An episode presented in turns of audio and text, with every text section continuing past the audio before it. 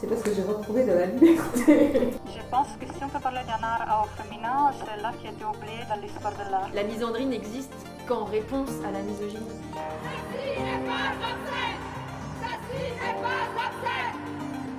Je pense que pour ces femmes blanches, ça serait de se rendre compte qu'elles sont blanches, qu'elles ont été faites blanches. FOM, le podcast qui parle d'art et d'identité sous le prisme du féminisme.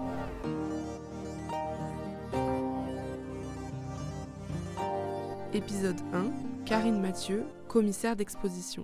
En fait, c'est pour ça que je voulais, en tout cas, euh, travailler dans l'art, parce que j'avais besoin de ça, je pense, pour euh, apprendre les, formes euh, de notre société et, m'amuser dans la vie plutôt aussi. Quoi, d'a- d'avoir une, approche différente, peut-être, que ce qu'on destine ou qu'on met en place souvent dans des, cadres de vie, en fait.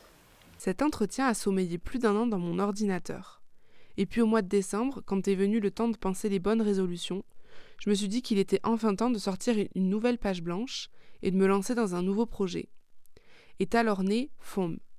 Je suis donc extrêmement heureuse que la première voix que vous entendrez dans ce podcast soit celle de Karine Mathieu, commissaire d'exposition et directrice du Memento. Memento, c'est un de mes lieux préférés sur Terre.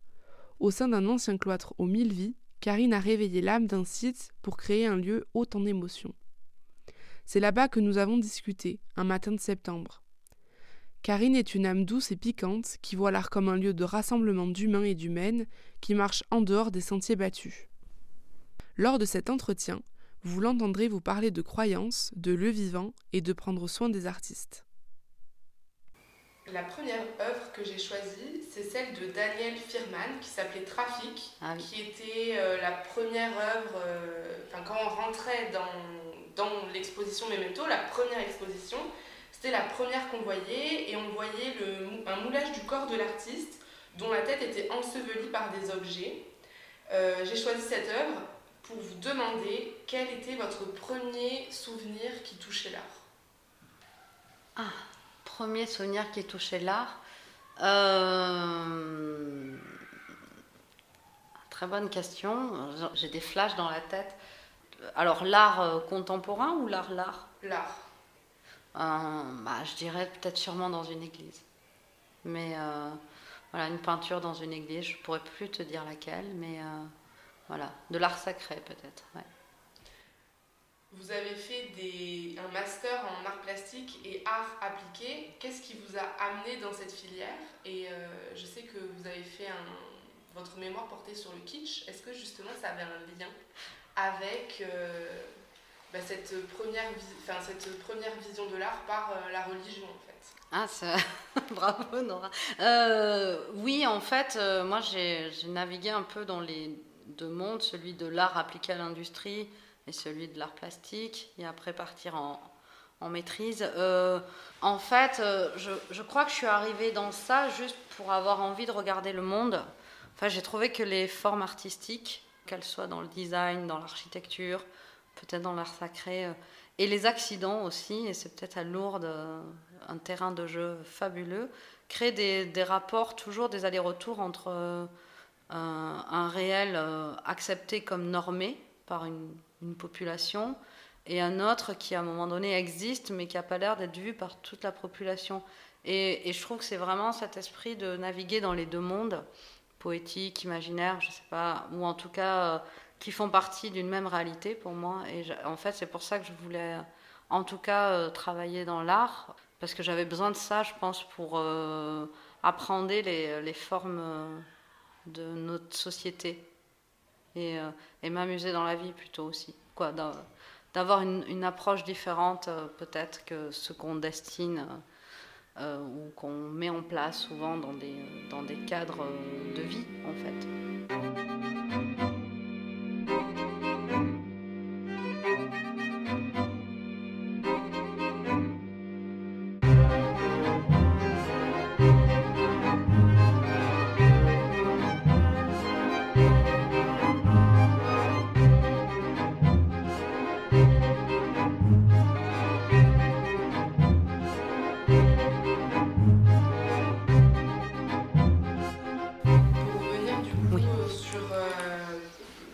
Création du memento. euh, Oui.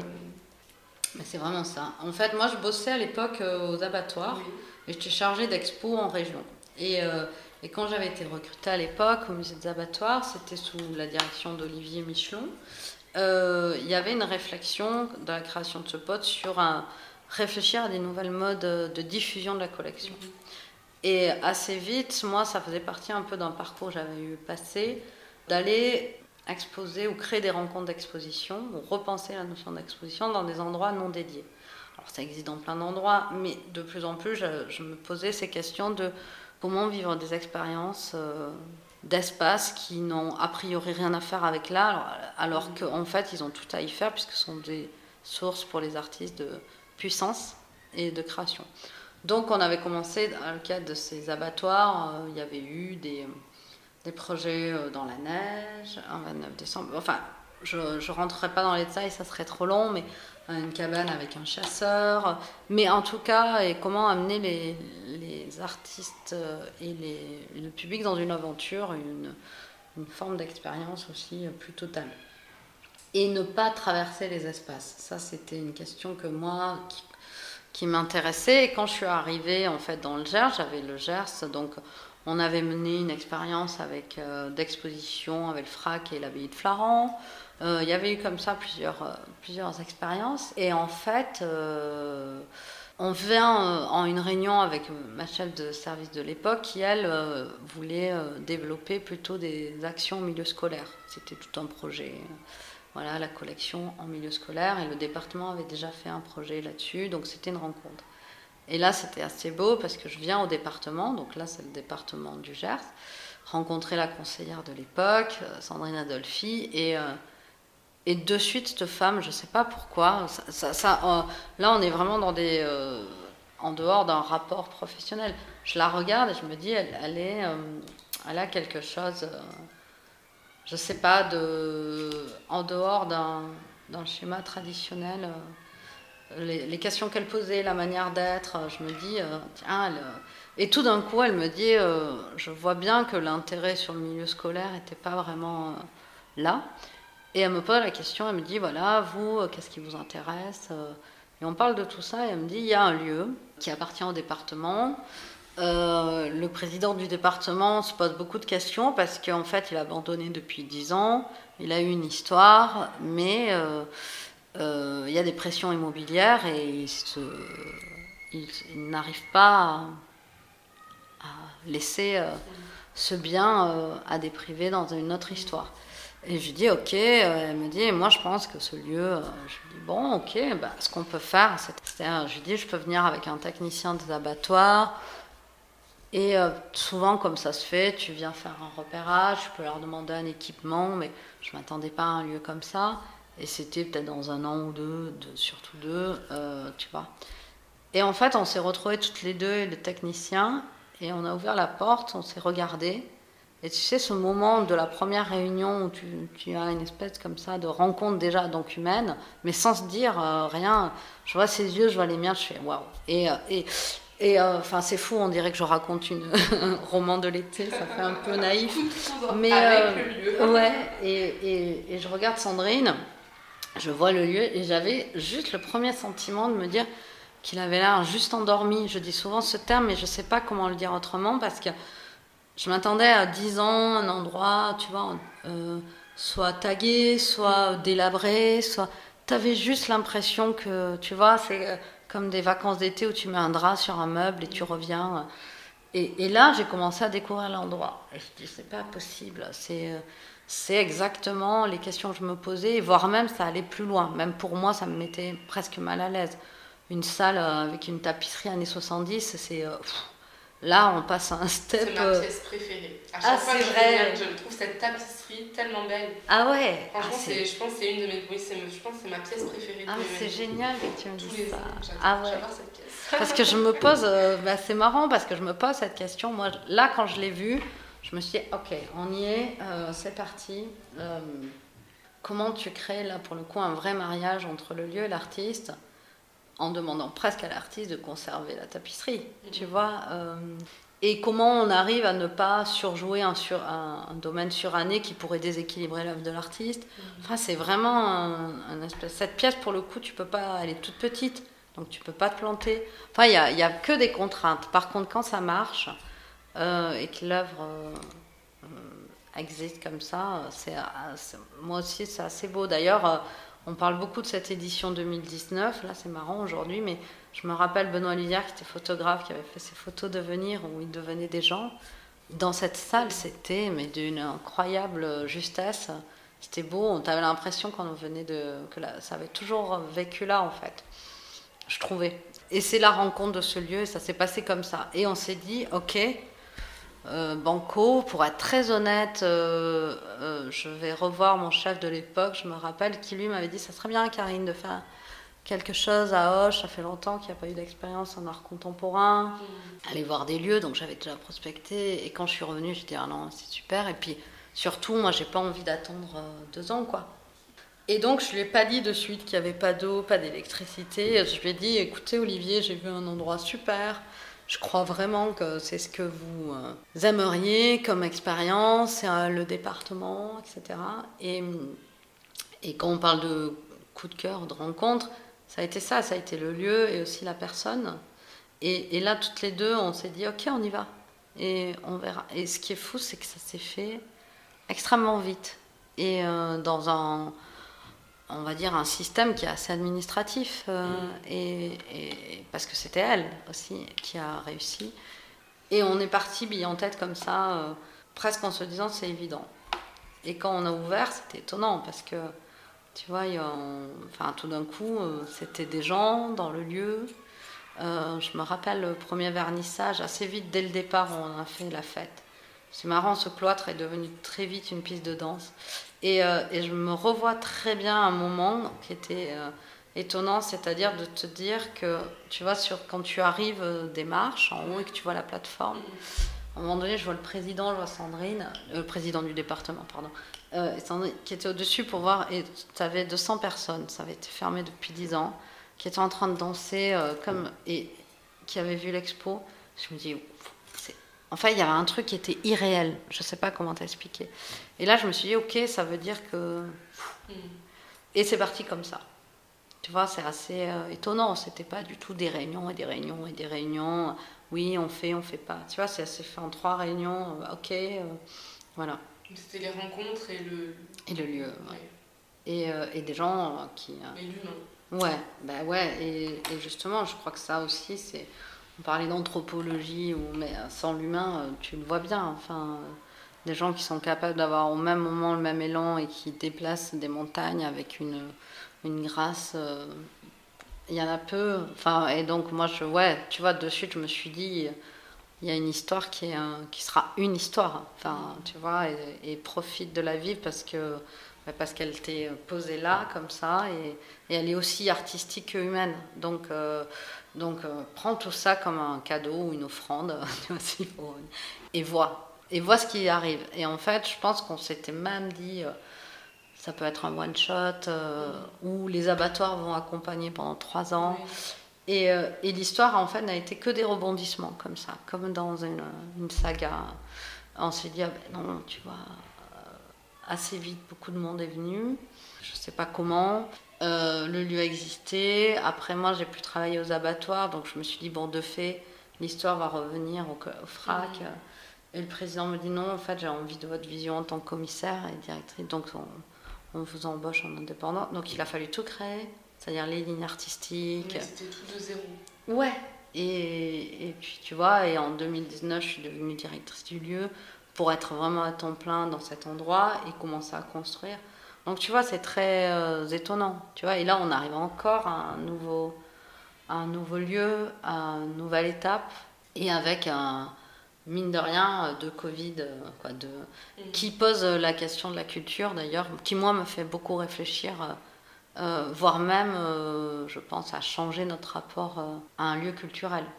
Je voulais parler de l'œuvre de Laurent Perbos qui s'appelait, enfin qui s'appelle toujours Ping Pong Pipe, Ah oui, euh, donc de l'exposition de 2018. Euh, C'était une table de ping-pong en forme de cylindre avec laquelle, il me semble, le public pouvait jouer. Exactement, ouais.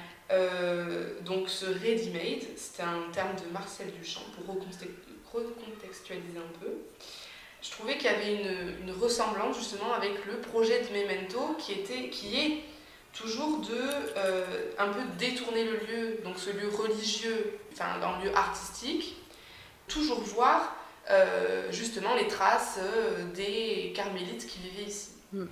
Oui, alors euh, cette œuvre euh, dont tu parles, en effet, c'était euh, une expo qui s'appelait En Marge, qui était en 2019 et qui posait la question justement de est-ce que l'art est un divertissement, une pratique populaire, euh, un loisir? À l'heure où j'entendais ça, c'était pour la partie un peu débat, mais surtout c'était aussi l'idée de se dire comment les artistes jouent de la question du temps libre. Parce qu'on peut se poser la question, des fois, je, plus militant, ah, les artistes, ils ont du temps libre, comme si c'est pas un métier. Mais en même temps, la question du temps libre, qu'est-ce qu'elle veut dire? Qu'est-ce que veut dire le divertissement? Enfin, Et comment les artistes en, en jouent ou pas? Ça, c'était l'exposition. Et ce qui était drôle, c'est que Laurent Perbos, cette œuvre existait. Et figure-toi que quand je le contacte, parce que moi, d'entrée, je m'étais dit, la première salle, c'est la chapelle. Mmh. Et très vite, je me suis dit, il faut que le public soit accueilli avec euh, l'idée de pouvoir euh, frontalement être invité à jouer. À, à, un, à une partie de ping-pong impossible, puisque la table n'est pas plate, mais elle est ronde, et donc c'est un espèce de, prouesse à s'amuser, à, changer notre perception de jouer euh, du ping-pong dans un tunnel refait, comme si la table avait été complètement déformée. Et, euh, et cette œuvre, euh, en fait, ce qui était assez marrant, c'est que j'avais vraiment ça en tête, je contacte Laurent Perbos, et, et on se rend compte que ça passe pas par la porte. Je dis, ah, c'est dingue, c'est drôle. Et je démordais pas de l'idée de se dire, il faut qu'elle soit dans cette chapelle. Pas pour venir euh, désacraliser forcément le lieu, mais au contraire, euh, se dire que ce lieu euh, a connu plusieurs histoires, c'est-à-dire ça a été une messe publique, donc des gens invités à se retrouver. Après, c'est devenu une salle de lecture dans le cas des archives pour travailler sur des recherches. Et là, à un moment donné, je me disais, on ne peut pas tout le temps demander aux visiteurs d'arriver un peu sage, sans bruit. Et est-ce que tu es invité à jouer avec des gens que tu connais pas, à faire une partie de ping-pong euh, dans cet espace? Et il se trouve qu'en plus, l'œuvre venait euh, totalement, en fait, dans, dans cette idée-là, arriver comme une sculpture en suspension. Si tu te souviens, elle était oui. suspendue. Et on, au bout d'un moment, on n'arrivait presque plus à savoir. Euh, si c'était une sorte de prothèse, de prolongement, parce que tu ne le voyais pas de suite, la table de ping-pong. On l'avait mis d'une manière, c'est ça qui, moi, qui m'intéressait, c'est qu'on arrivait comme une grosse sculpture en bois qui oui, renvoyait le bois du plafond. Fait, euh, et quand tu tournes, tu comprends que c'est cette partie, et là, les raquettes, le filet en rond construit. Donc, tu vois, il y avait tout ça dans ma tête, c'était d'arriver en se disant, les gens voient une espèce de forme qui a l'air de tomber du plafond et qui a l'air presque comme quand on découvre quelque mmh. chose, mais en plus, tu as l'effet qui se coule, j'allais dire. Et euh, donc, tout tenait, à part le fait qu'elle ne rentre pas. Euh, et là, on se dit, c'est pas possible. Et l'artiste me dit, tu sais, cette œuvre, je l'ai présentée, il y a une petite restauration à faire, parce que le filet, à force de jouer, etc. Mmh. Et là, c'est le moment génial euh, de l'aventure collective d'une expo, quand tu as un régisseur qui est absolument euh, merveilleux hein, qui te dit tu la veux? Je dis oui. Il me dit mais écoute, il, il a fait cette œuvre d'un pan, d'un grand tube impossible, une machine de guerre, du coup tu peux pas bouger. Et il me dit il suffit de la fabriquer en deux, de mmh. faire le filet, et pourquoi on la refabriquerait pas? Et en plus, on lui refait une pièce plus intéressante qui pourra stocker en deux. Je suis merveilleux. Et, euh, et donc on contacte Laurent pour expliquer ça. Il dit ok, génial. En plus, cette œuvre. Et du coup, ça soulève des questions techniques quand tu as fait une pièce un peu plus passée, tu vois, le temps évolue, et ça c'est super aussi. Euh, et voilà, on a recréé l'œuvre euh, pour Memento. Et euh, donc c'était super émouvant euh, ce moment-là. Et ce qui était drôle en plus, et là, tu vois, c'est la question avec le lieu, c'est que le lieu, c'était l'année où on avait dévidé le plafond. Et je me rappelle, on était en train de fabriquer ce filet par un, un super couturier en rond, qui était un filet donc de, fameux ping-pong, mais en rond qui était complexe parce qu'il fallait que ce soit très bien fait. Et au-dessus, donc, on avait ce plafond de la chapelle. Et la veille de la veille d'installer la pièce, quelques jours avant, en fait, non, c'était un peu avant, on a vu qu'une plaque était tombée du plafond à l'endroit où on voulait mettre la pièce. Donc là, branlement de combat, 999, sécurité de l'œuvre. Et là, en fait, l'équipe technique me dit il faut mettre un filet de sécurité, qui était exactement le filet, le même maillage, quasiment. Et là, on s'est dit super, on avait l'impression que le, toute l'inversion dont je te parlais venait se faire. Et, l'accident devenait une, une, beauté en fait. Et euh, ça, c'est des coulisses, mais qui sont géniales. Et souvent, même un tour, on a ça. Et donc aujourd'hui, on a encore ce filet jusqu'à la prochaine qui va tomber ou un artiste va en jouer. Et, je pense euh, ça devient des terrains euh, comme ça. et je me rappelle Laurent, il me disait génial en fait. c'est presque encore plus beau avec ce filet finalement. Et là, on ne savait plus, tu vois, qu'est-ce qui avait été rajouté ou pas, comment. Euh, voilà. Voilà l'histoire euh, même d'interaction avec cet endroit qui va au-delà de simplement un esprit ancien de. Je crois que le, de, Carmel, le lieu, il vit aussi avec nous et donc du coup, d'une contrainte, ça en amène un atout et, et, des fois, ça peut être des moments de symbiose assez beaux en fait. C'est vraiment vivre avec le lieu et Exactement. essayer de, de le changer.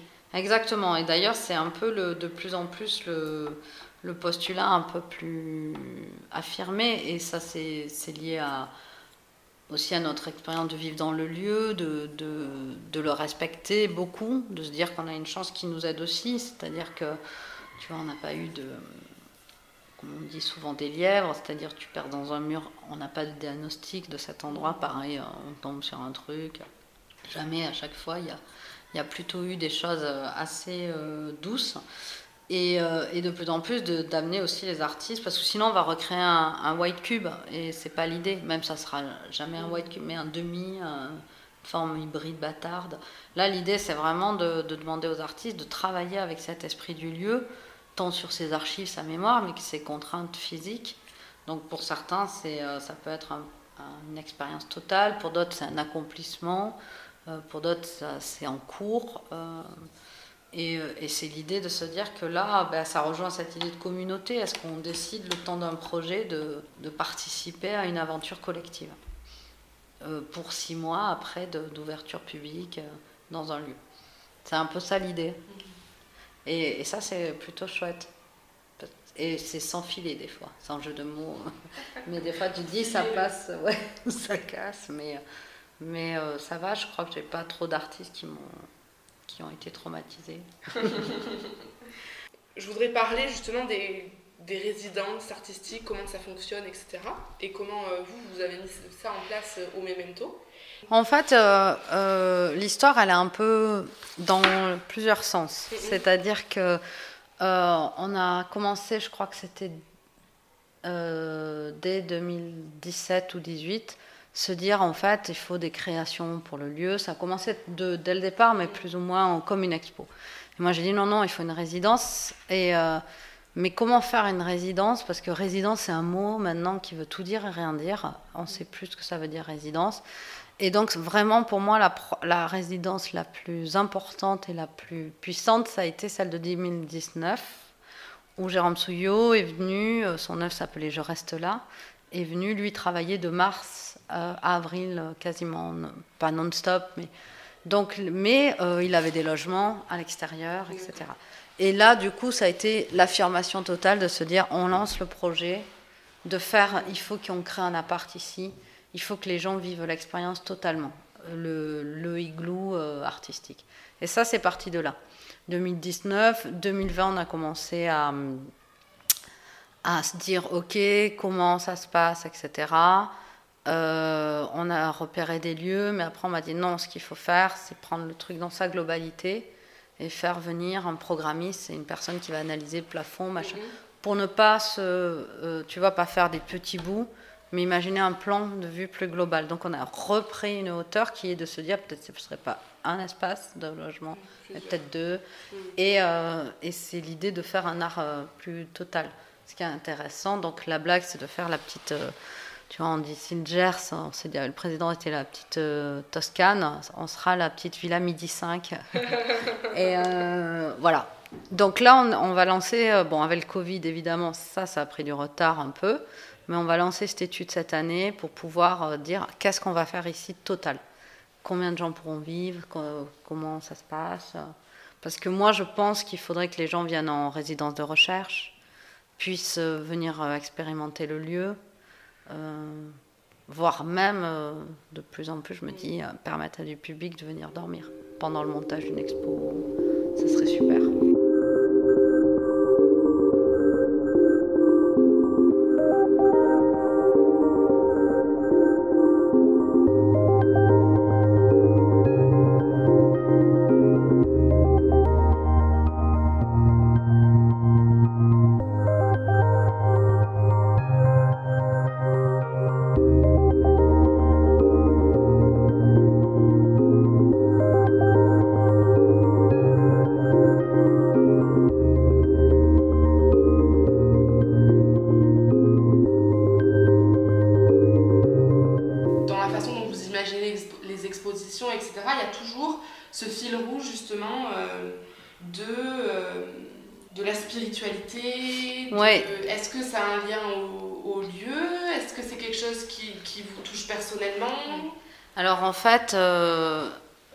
Je, parlerai plutôt de l'idée de, croyance en fait et d'accident aussi, c'est-à-dire euh, de croyance en des domaines.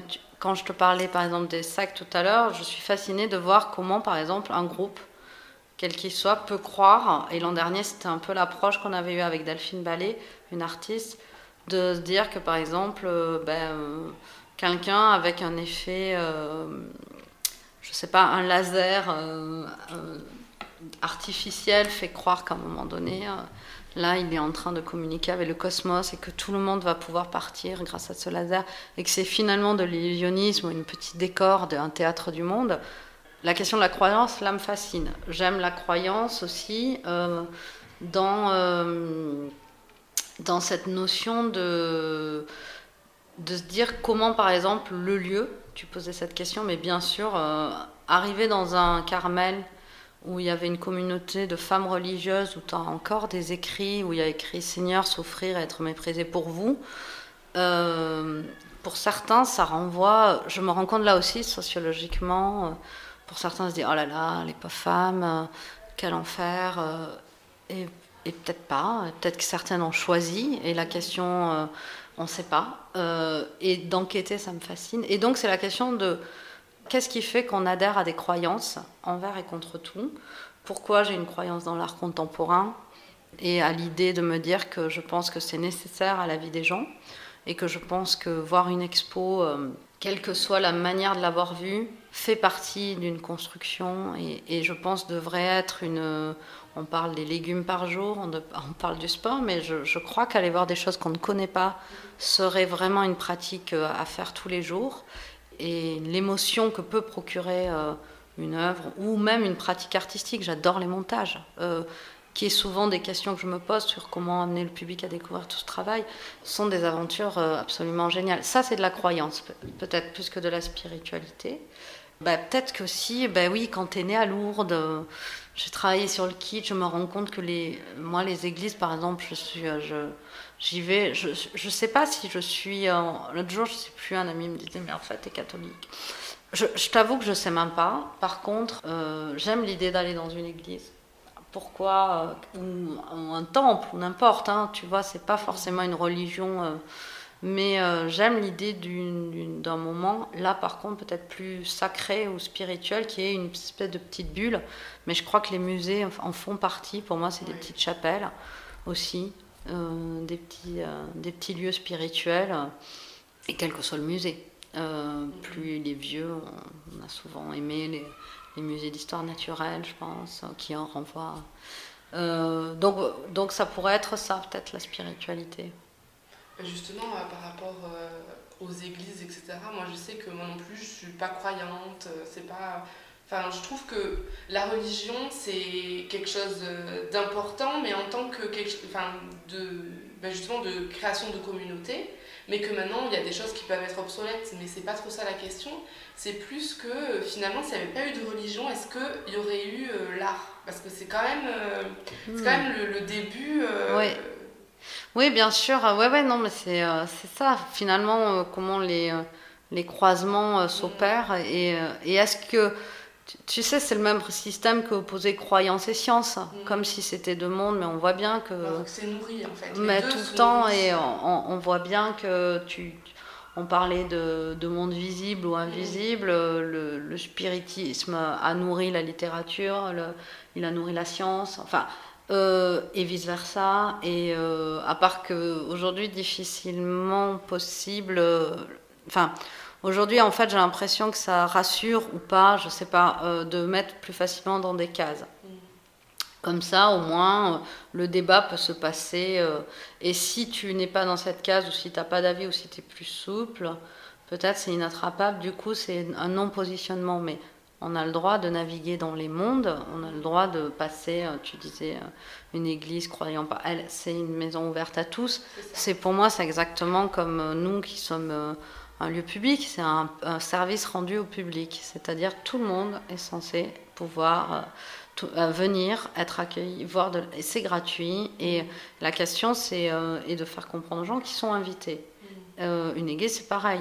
Tu n'es Oui. pas obligé de prier. Et puis même si tu pries, que t'es pas, euh, tu vas faire une prière une fois, est-ce que ça te rend pratiquant? Enfin bon, en tout cas, c'est comment tout ça, ça t'accompagne. Et puis on change. On n'est pas aujourd'hui une chose, demain autre chose. On a des valeurs, mais après on a des choses mouvantes. euh, Et, euh, et donc oui, je pense que le, le sacré, le religieux, tout ce qui à un moment donné, euh, Ce qui est invisible, oui, nourrit le visible et vice-versa. c'est ça. Enfin, c'est vraiment l'idée de la montagne. Est-ce que tu la montes, tu vas dans l'ombre et c'est le plus dur, et si tu la descends au soleil, c'est plus agréable. Mais les deux, en fait, ne peuvent ne pas exister l'une sans l'autre. Euh, justement, cet aspect sociologique de l'art, vous en parlez euh, souvent. Oui. Est-ce que c'est quelque chose que vous avez vu pendant vos études ou est-ce que ça a été un déclic plus extérieur? Enfin, comment ça s'est manifesté? Un peu des deux, c'est-à-dire, euh, moi je crois que je suis vraiment arrivée par exemple dans l'art contemporain par l'art et tradition populaire, qui revient à la question donc de l'art appliqué et art plastique. C'est à un moment donné euh, des comportements humains et la création d'objets pour euh, adapter euh, soit des pratiques euh, mais aussi des superstitions des fois. euh, et là, c'est pour revenir à la question des, euh, des mondes un peu invisibles ou autres. Et, et de comprendre qu'il y avait des gens qui imaginaient des choses pour permettre aux gens de pouvoir faciliter leur vie ou en tout cas développer une forme d'usualité. Et d'un autre côté, il y avait des formes qui en soi pouvaient paraître euh, assez jeunes, ne servir à rien, euh, mais qui, faisaient tellement sens que ça paraissait inévitable. Quand tu l'avais vu, tu ne pouvais plus vivre sans.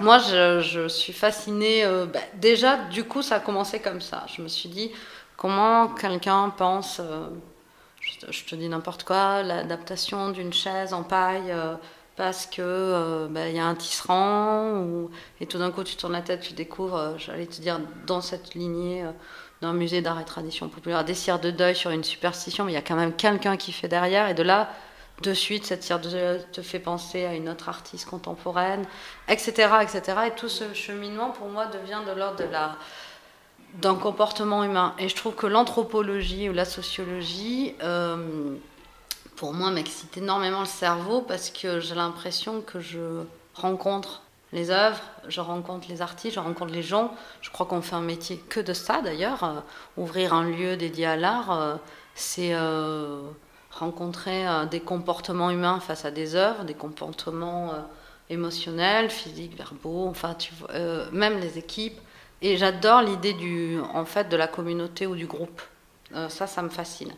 Euh, qu'il soit, d'ailleurs, je, je sais pas, je suis assez fascinée par l'idée des sectes, euh, par l'idée de, je parlais de communauté, mais comment se passent des êtres humains en groupe? Comment se peut jouer ou non la théorie de l'influence euh, aussi? Et comment on amène euh, ou non, euh, euh, en fait, à, à transmettre des choses par le corps, par une création. euh. Donc tout ça, euh, c'est assez fascinant. Ça peut être évidemment près de nous, comme dans plein de tribus ou dans l'historique. Enfin, souvent, euh, c'est des choses qui, qui m'intéressent. Faire des liens. Oui, exactement.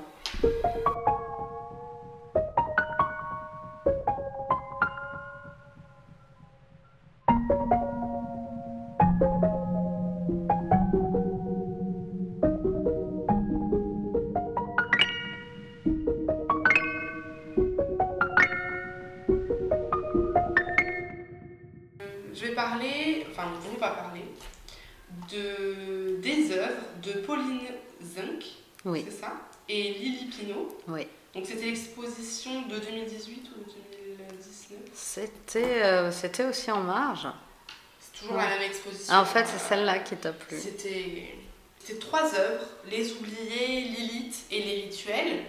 Euh, les deux artistes, elles reprennent des mythes et des rites, dont par exemple la figure de Lilith, pour parler de l'oubli et des, et des omissions dues au genre, au sexe ou aux religions. Comment est-ce que vous, voyez la place des femmes euh, dans le milieu de l'art? Bah, c'est une- sacrée vaste question et j'imagine qu'on pourrait en débattre longtemps. Comment dire?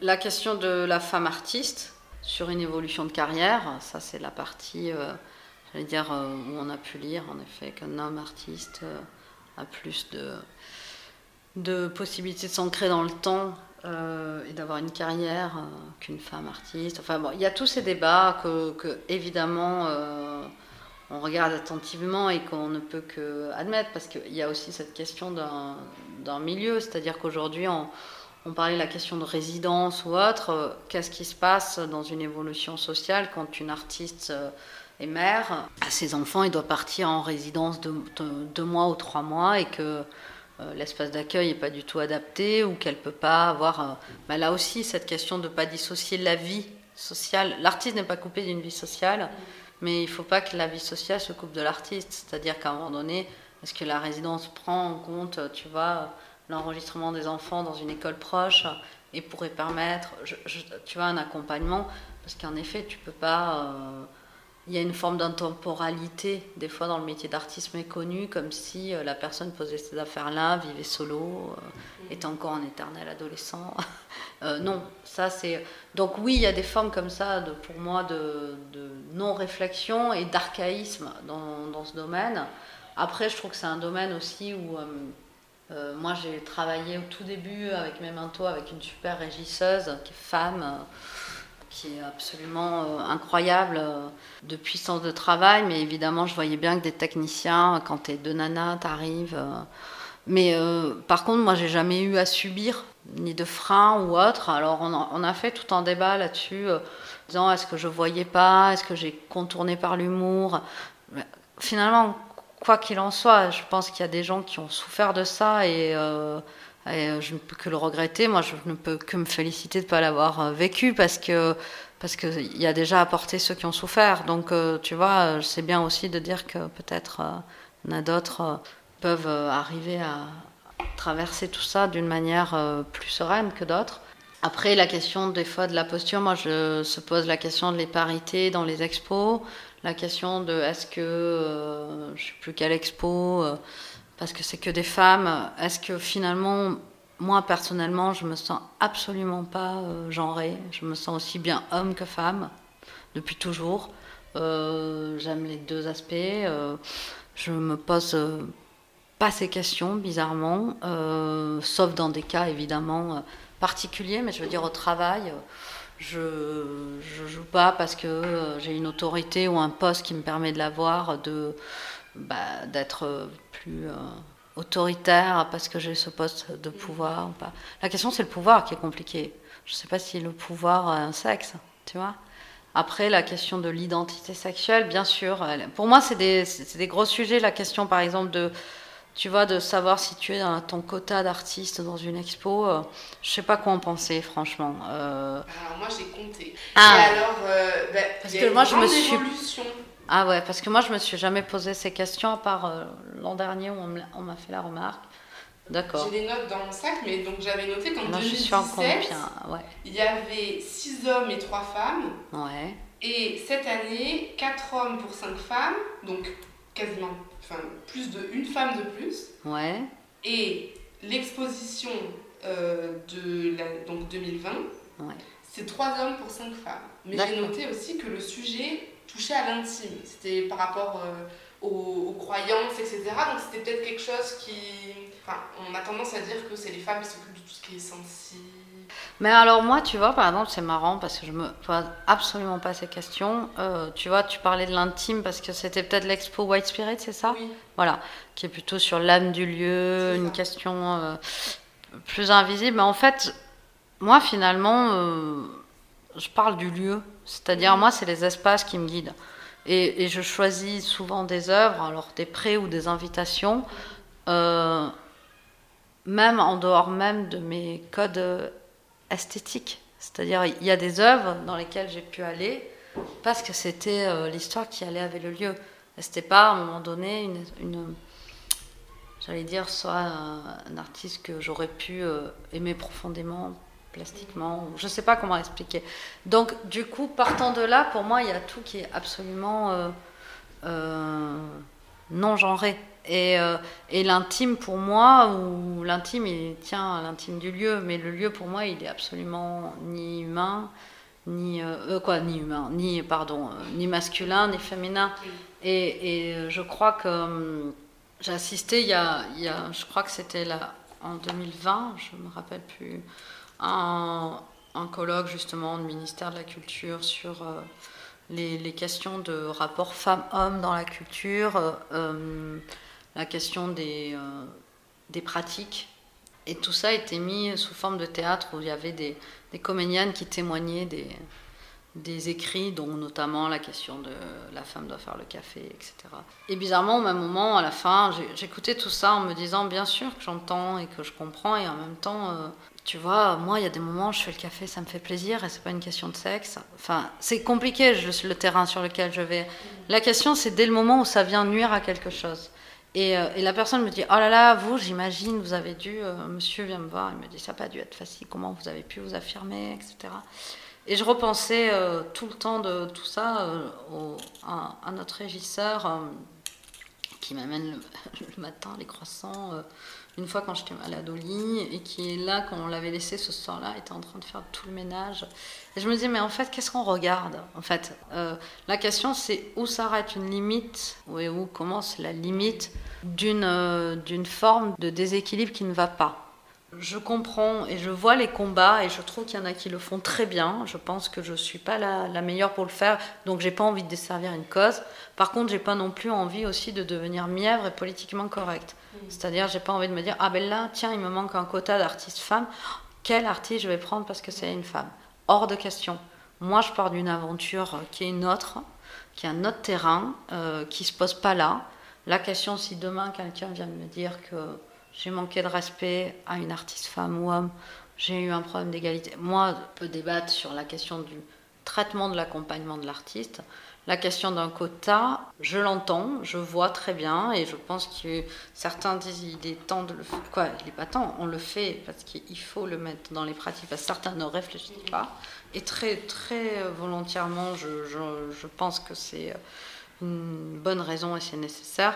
Par contre, à un moment donné, j'ai pas envie d'avoir le retour de inverser et de se poser la question. euh, tu vois, je je sais pas si je ferais une expo sur des artistes femmes, si j'ai ou à moins que ce soit construit avec une histoire qui fait sens, parce qu'à un moment donné, des gens, des artistes, des machins, l'amènent sur un propos euh, qui va avec l'histoire aussi du lieu ou autre. euh, mais euh, mais c'est toujours cette question-là, en fait.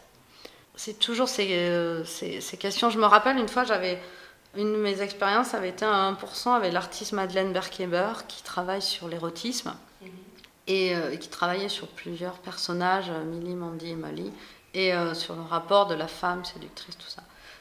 Elle crée une œuvre à 1% à Lourdes, évidemment extrêmement chargée d'érotisme. Et, c'est pour t'expliquer cette, euh, cette relation où c'était marrant, euh, à l'école des, beaux-arts, où elle avait fait une rencontre, il y avait une volonté en me disant Tiens, on sait que Madeleine fait des performances nues chez Agnès B, etc. Est-ce qu'elle va faire ça à Lourdes? Parce que le terrain était sûrement propice, que moi j'avais en plus, c'était une de mes premiers projets où je venais d'arriver. On avait présenté ces dessins érotiques, j'avais invité évidemment le clergé. euh, mais euh, tu vois, quand on a discuté avec Madeleine, oui, ok, elle me dit je pourrais faire une performance comme j'en ai fait, mais est-ce que c'est là euh, Et on commence à parler. Je disais, tu sais, dans le cadre religieux, par exemple en Bigorre, on bénit les maisons. Pourquoi on ne demanderait pas de bénir ton œuvre, privée, publique. Et euh, bon, après, c'était marrant parce que Madeleine, du coup, elle avait carrément écrit au Vatican, donc là, c'était pas passé. mais, mais ce que je veux dire, où ça se passe en fait? J'ai euh, j'ai aimé l'idée que qu'en fait, il n'y ait pas une forme attendue ou pourquoi il aurait fallu qu'elle se foute à poil parce qu'elle était à lourde. Question, tu vois Si je dois être. Euh, sauf si elle, avait envie ou pas, mais même elle n'avait pas envie, mais des gens disaient bah non, on comprend pas là. C'est quoi cette question d'un positionnement de case où on te demande de t'y mettre alors que tu as le droit de ne pas vouloir t'y mettre ou de vouloir te déplacer? Il y a des gens qui s'y mettent et qui s'y mettent très bien, et moi je me dis ravi, on fait partie d'une communauté. Et il y a des gens pour ça. Euh, moi, j'y suis pas. C'est vrai que la, question du coup du quota des artistes, je sais pas quoi faire avec ça parce que j'espère ne, jamais manquer de respect. Ma priorité, c'est surtout de payer correctement les artistes et de les accompagner et de, présenter des pièces dans lesquelles ils sont contents et que la cohérence tienne. Si demain je me retrouve pris au piège à devoir me dire euh, je suis sous quota, et puis qu'est-ce que ça veut dire les chiffres? Tu vois, les chiffres que tu mets, non, c'est marrant parce que je me dis, alors quoi Est-ce qu'on fait une moyenne depuis 5 ans euh, ou 4 ans? Mais il y a 4 ans, je ne pensais pas les expos comme je les pense aujourd'hui. J'avais pas le même budget non plus. Euh, alors, est-ce que. Est-ce qu'à un moment donné, on décide de dire, euh, tiens, ben, ça peut être que des expos de femmes Mais c'est les mêmes débats quand j'avais été invitée pour un commissariat sur le queer en milieu rural. Est-ce qu'il faut inviter des queers en milieu rural parce que tu vois, comment ça se passe, cette question de la communauté euh? Et en fait, je pense que tu as le droit d'avoir plusieurs approches. Et, qu'il y ait des lieux de friction, ça peut être bien. Le pire, c'est quand c'est une forme d'injustice. Ça, c'est insupportable. Moi, j'avoue, j'ai pas, j'ai pas eu de, de problème à me poser sur la question du genre. Alors, du coup, euh, est-ce que vous pensez qu'il existe un art féminin? Euh, euh, on rigole évidemment, puisqu'on vient en off de parler euh, sur plein de choses. en fait, c'est marrant parce que en, parlant avec toi, je me dis que j'aimerais être de ton côté, ce que je te disais, parce que tu, poses cette question à plusieurs personnes. Et en fait, tu, disais le mot niche où tu crées une forme comme ça d'ouverture d'une arène de pensée ou de, de témoignage ou de, de pensée sur un moment d'ailleurs depuis tout à l'heure on parle que de ça d'un moment euh, oui c'est toujours euh, enfin peu importe de, voilà. de quel sujet on va parler ou d'une croyance ou, oui. de tout oui. c'est vraiment euh, toujours à placer dans un moment ouais mais moi j'ai comme je te disais en fait je ne sais pas si j'ai tu vois je je n'ai pas une réponse affirmée là-dessus. Je pense que qu'est-ce qu'on entend par féminin, qu'est-ce qu'on entend par art. Euh, tout à l'heure, tu parlais de l'expo plus sensible ou qui touche à l'intime, donc peut-être il y avait plus de femmes, tu te posais la question que ça pouvait être ça. Moi, je te disais, je ne me suis pas du tout posé ces questions. Donc, moi, je pense que cette question de l'art féminin, elle est, encore une fois peut-être pas là où je pourrais répondre. Tu vois, je pourrais ni te dire est-ce qu'il en existe un, oui, non, pourquoi, euh, qu'est-ce que j'en pense. Euh, quelque part, presque ce que j'en pense, je, trouve ça presque euh, peut-être pas si intéressant, tu vois, parce qu'on parlait de la question de, de la place ou de la posture, de, qui parle, est-ce que c'est Karine, est-ce que c'est la directrice, est-ce que c'est les deux, est-ce que c'est l'aventure que je mène. et je pourrais tout dire de tout ça. Et ça prendrait des heures, évidemment, pour pas enfermer les mots euh, dans une réponse. Donc, finalement, moi, je, reviendrai à l'idée de, se poser la question où, moi, je me pose pas la question du genre. Donc, euh, ça me paraît compliqué de répondre pour ça. Parce que dès le départ, je me pose pas ces questions-là. Après, euh, ça, les débats, ou en tout cas la pensée peut se développer. Est-ce que un art féminin existe? Euh, est-ce qu'une artiste femme défend un art féminin ou pas? Est-ce qu'un artiste homme peut parler d'un art féminin? Donc pour moi, il est, euh, il est vraiment dans cette question. Euh, je, ne tape pas en touche, mais je me dis est-ce qu'il existe plutôt une société où on ne pourrait pas vivre sans art? Déjà, quelle que soit l'identité, c'est peut-être plus celle-là. Où là, j'ai une conviction fougueuse de me dire que non. voilà. Ça serait peut-être. Je tape pas en touche, hein, Nora, mais, mais oui, je suis très embêtée euh, à, devoir te répondre euh, totalement là-dedans parce que ça me, je trouve que ça trahirait euh, ma manière d'être. Et d'ailleurs, tu peux voir dans les expos, on peut très bien présenter des artistes extrêmement confirmés et des artistes plus jeunes, des œuvres très anciennes dans l'art contemporain et d'autres créées spécialement pour le lieu des formes où il pourrait y avoir du cinéma, euh, de la musique, au même titre qu'une pièce euh, sculpture. Enfin, c'est peut-être ça la, question, en effet, euh, tu vois, de, comment tu envisages les choses. C'est que oui, il n'y a pas de genre d'expo pour moi. Et, des fois, je me, je me pose la question comme ça, de me dire, ah, tiens, on va faire des expos de jeunes artistes qu'on regroupe en collectif. Pareil, je pense que l'âge, c'est les mêmes. On peut se poser les mêmes questions pour l'âge que pour le. Exactement, ou le vieillissement d'un artiste, euh, vieillissement euh, d'un artiste homme-femme. Euh, comment tu vieillis en fin de carrière Est-ce que tu n'appelles mm. plus un artiste parce qu'il est trop vieux enfin, Ça, on n'en mm. parle pas, mais c'est absolument aussi des, des, vraies injustices, des, des, problèmes, tu vois, qui, qui, existent. Et donc, oui moi, je me dis euh, déjà, il y a, enfin, sur une partie plus humble, moi, je, me dis juste que je fais des choses. Euh, voilà, je dis pas que c'est bien ou pas. En tout cas, on parlait de croyants. J'ai l'impression déjà de faire un métier que j'aime, qui est pour moi énorme. Euh, je ne sais pas faire sans les artistes, parce que c'est eux qui me permettent de, ce dont on parlait au début, de pouvoir euh, réfléchir, euh, m'amuser, poser un autre regard, euh, vivre des expériences, les faire vivre aux autres. Donc il y a une question de passeur qui, moi, me paraît essentielle.